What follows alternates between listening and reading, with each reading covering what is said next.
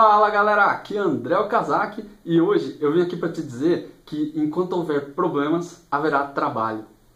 Às vezes eu falo isso brincando e muita gente eh, fala que eu tô maluco, que é muito melhor quando tá tudo tranquilo, quando não tem nenhum problema, nenhum pipinão para resolver. Mas se você for parar para pensar, a natureza do trabalho é resolver problemas. Eu acho que isso tem muito a ver com a nossa vida em sociedade. Talvez se a gente fosse sozinho, não, não teria tanto essa questão de, de trabalho, né? não, não teria por que ter uma profissão. É, quando você tem, por exemplo, um problema no encanamento da sua casa, é, você chama um encanador. É, a sua mulher, o seu marido, sei lá, a gente sempre fala, ah, acho que a gente precisa de um profissional. Né? Você vai lá se meter de, de querer mexer no encanamento, quebra tudo, e aí você pensa que pô, é melhor chamar um profissional porque eu mesmo sou um amador, não sei fazer. E a gente procura profissionais para resolver os problemas que nós não sabemos resolver. Então, o conceito de estar em sociedade é, tem a ver com isso, tem a ver com especialização. Eu não preciso me preocupar em saber mexer no encanamento, porque eu sei que vai ter um cara que é encanador e que ele vai resolver esse problema para mim, se eu pagar ou se eu fizer alguma permuta, sei lá, alguma coisa desse tipo. Então, a, o, o sentido do nosso trabalho é resolver problemas. O sentido de toda profissão é resolver problemas. E programadores resolvem problemas de sistema, encanadores resolvem problemas de encanamento, pedreiros resolvem problemas de construção, é, analistas de infra resolvem problemas de infra, cada um na sua especialidade, mas no fundo tudo se resume, é, quando a gente fala de trabalho, tudo se resume a resolver problemas. E existem vários tipos de problema e vários tipos de urgência, tamanhos de problema e, tempo que você tem para resolver. É, um problema pode ser alguma coisa de curto prazo, que é uma emergência muito grande, sei lá, quebrou o cano da sua casa e você precisa arrumar ele agora porque está vazando água, está inundando a sua casa. Você precisa de um pedreiro para arrumar a parede que caiu ou para dar uma rebocada aqui porque está muito feio. Você precisa de um mecânico porque o seu carro quebrou. E às vezes você precisa de um programador para resolver um problema do sistema ter caído, do sistema estar tá fora do ar. Isso é muito urgente porque a cada minuto, a cada hora que o sistema fica fora do ar, a empresa vai perder dinheiro. E também existem problemas de longo prazo, problemas que você pode resolver fazendo um projeto. Por exemplo, criar um carro novo, um modelo de veículo novo, ou até um projeto de TI mesmo, criar um, uma nova funcionalidade, fazer um sistema novo, são coisas que você pode resolver a longo prazo. E tem gente que é muito boa em, em resolver problemas de curto prazo, tem um perfil melhor para curto prazo, e tem gente que tem um perfil melhor para longo prazo. Cada pessoa é uma pessoa, cada situação é uma situação, e cada profissão também é uma profissão. Exigem habilidades diferentes, talvez pessoas diferentes para fazer isso, né, profissionais diferentes. É engraçado que às vezes, na, na maioria das vezes, a gente não gosta desse lance do problema.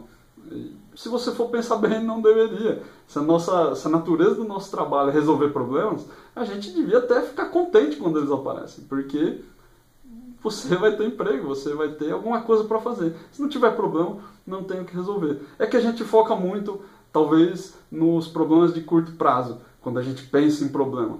É, problema é qualquer coisa que necessite de uma solução. Não é necessariamente um, quando o sistema cai ou quando o seu cliente está reclamando porque alguma, alguma funcionalidade do sistema está bugada.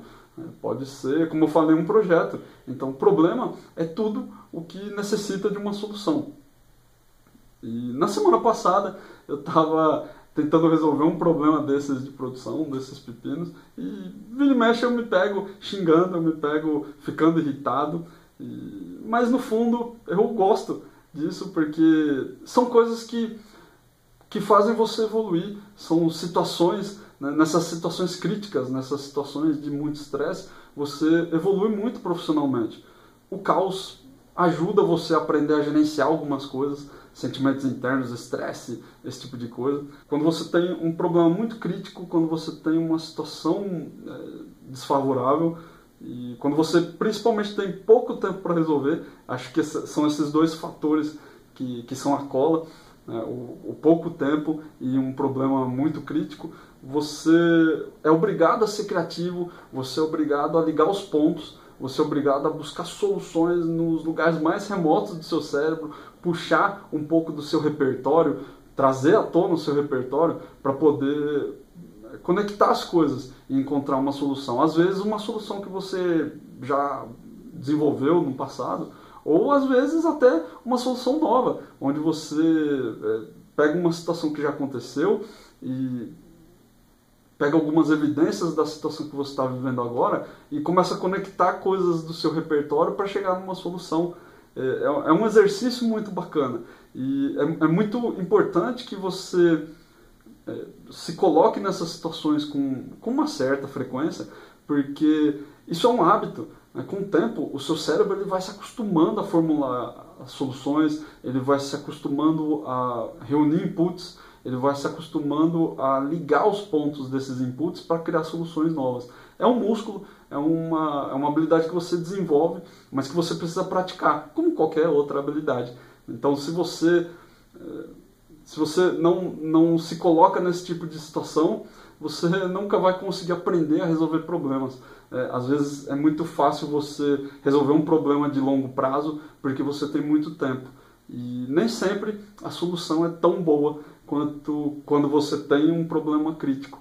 Até porque também esse tipo de, de solução, problema crítico, pouco tempo, ajuda você a desenvolver um raciocínio melhor até para o longo prazo. Você consegue começar a, a ver é, novas, novas perspectivas que você não tinha se você só, é um cara que só pensa em longo prazo. Às vezes a, a, a criticidade, os problemas fazem você pensar em como você pode evitar que esses problemas aconteçam no futuro. Então é, é bom tanto para o curto prazo quanto para o longo prazo. Uma, uma coisa muito importante também que eu sempre falo aqui no Desenvolver Ideias é que você precisa desenvolver o seu repertório. Você precisa se acostumar a caçar inputs, a estudar, aprender outras áreas, a abrir sua mente. Aprender um pouco de infra, aprender um pouco de programação, aprender um pouco de telecom. Eu não estou dizendo que você precisa se especializar fora da sua área de, de interesse. Se você é um programador, que você tem que aprender a mexer com infra, a ser um especialista de infra. Não é isso. Mas é muito importante que você recolha input dessas áreas, que você leia. Você não precisa estudar muito a fundo. Se você só se manter atualizado ou atualizada com, com o que está rolando, com o que está acontecendo, com as novas tecnologias, isso já basta e atende bastante.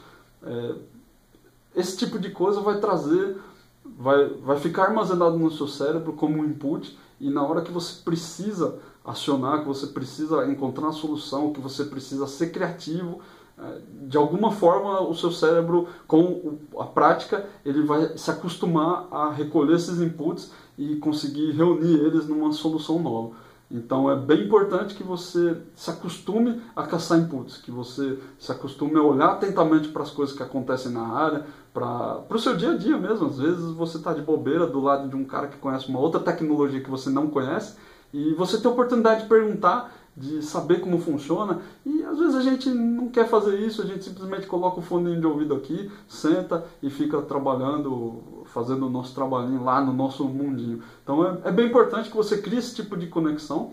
E às vezes a gente pensa em conexão com outras pessoas de, outra, de outras áreas, de outras empresas, mas pode ser que uma conexão boa é, tá com o cara que está do seu lado ali, que você, por causa do foninho, não, nunca parou para conversar com ele, ou nunca parou para almoçar com ele, para conversar de, de, coisas interessantes sobre a sua carreira, sobre o seu trabalho. É, é, são coisas bem bacanas para você é, conseguir aumentar o seu repertório.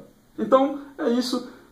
Às vezes, ficar no sossego parece bom, eu sei que parece bom, é tentador, mas na maioria das vezes não é, pela experiência que eu tenho na área, que por tudo que eu já passei, não é bom, não é bom você sempre estar no sossego. É, o estresse faz parte, não tem jeito, qualquer profissão tem estresse, qualquer profissão tem pepino para resolver, qualquer profissão, em qualquer área você vai lidar com um monte de problema. E realmente não tem como você ser um profissional acima da média se você nunca está lá quando a confusão acontece, se você nunca está lá para resolver, para ver o problema acontecendo e para sugerir soluções, para pensar em soluções. Não tem como ser um profissional acima da média se você não participa. Isso é uma coisa que vale a pena demais. Eu não estou dizendo também para você ficar sempre na correria, sempre no desespero e sempre na merda, correndo atrás do rabo, mas realmente vale muito a pena que você se disponha, que você participe desses momentos de crise, e isso com certeza vai te transformar num profissional melhor, vai te transformar num, numa. Vai melhorar a sua habilidade de resolver problemas e vai aumentar o seu repertório, que é uma coisa muito importante para a sua carreira. É isso aí. Se você gostou desse insight, vai lá no desenvolverideias.com ou deixa seu comentário aqui ou lá no YouTube, não sei onde você está vendo, no Facebook. Deixa seu comentário, me diz se você gostou desse, desse insight, se você já pensou é, nessa questão de resolver problemas ou de ficar no meio da confusão como uma coisa positiva e não como uma coisa negativa. Me diz também se você é, assistiu esse episódio, se você ouviu esse episódio e depois você começou a pensar melhor e começou a se colocar nessas situações. Me conta lá se isso fez diferença para você. É muito bom ter esse feedback. Eu fico muito feliz quando alguém diz que o conteúdo que eu estou gerando aqui no Desenvolver Ideias ajudou uma vez no, no seu dia. Isso para mim já vale e já paga todo o esforço de, de criar esse conteúdo aqui. Beleza? Abraço!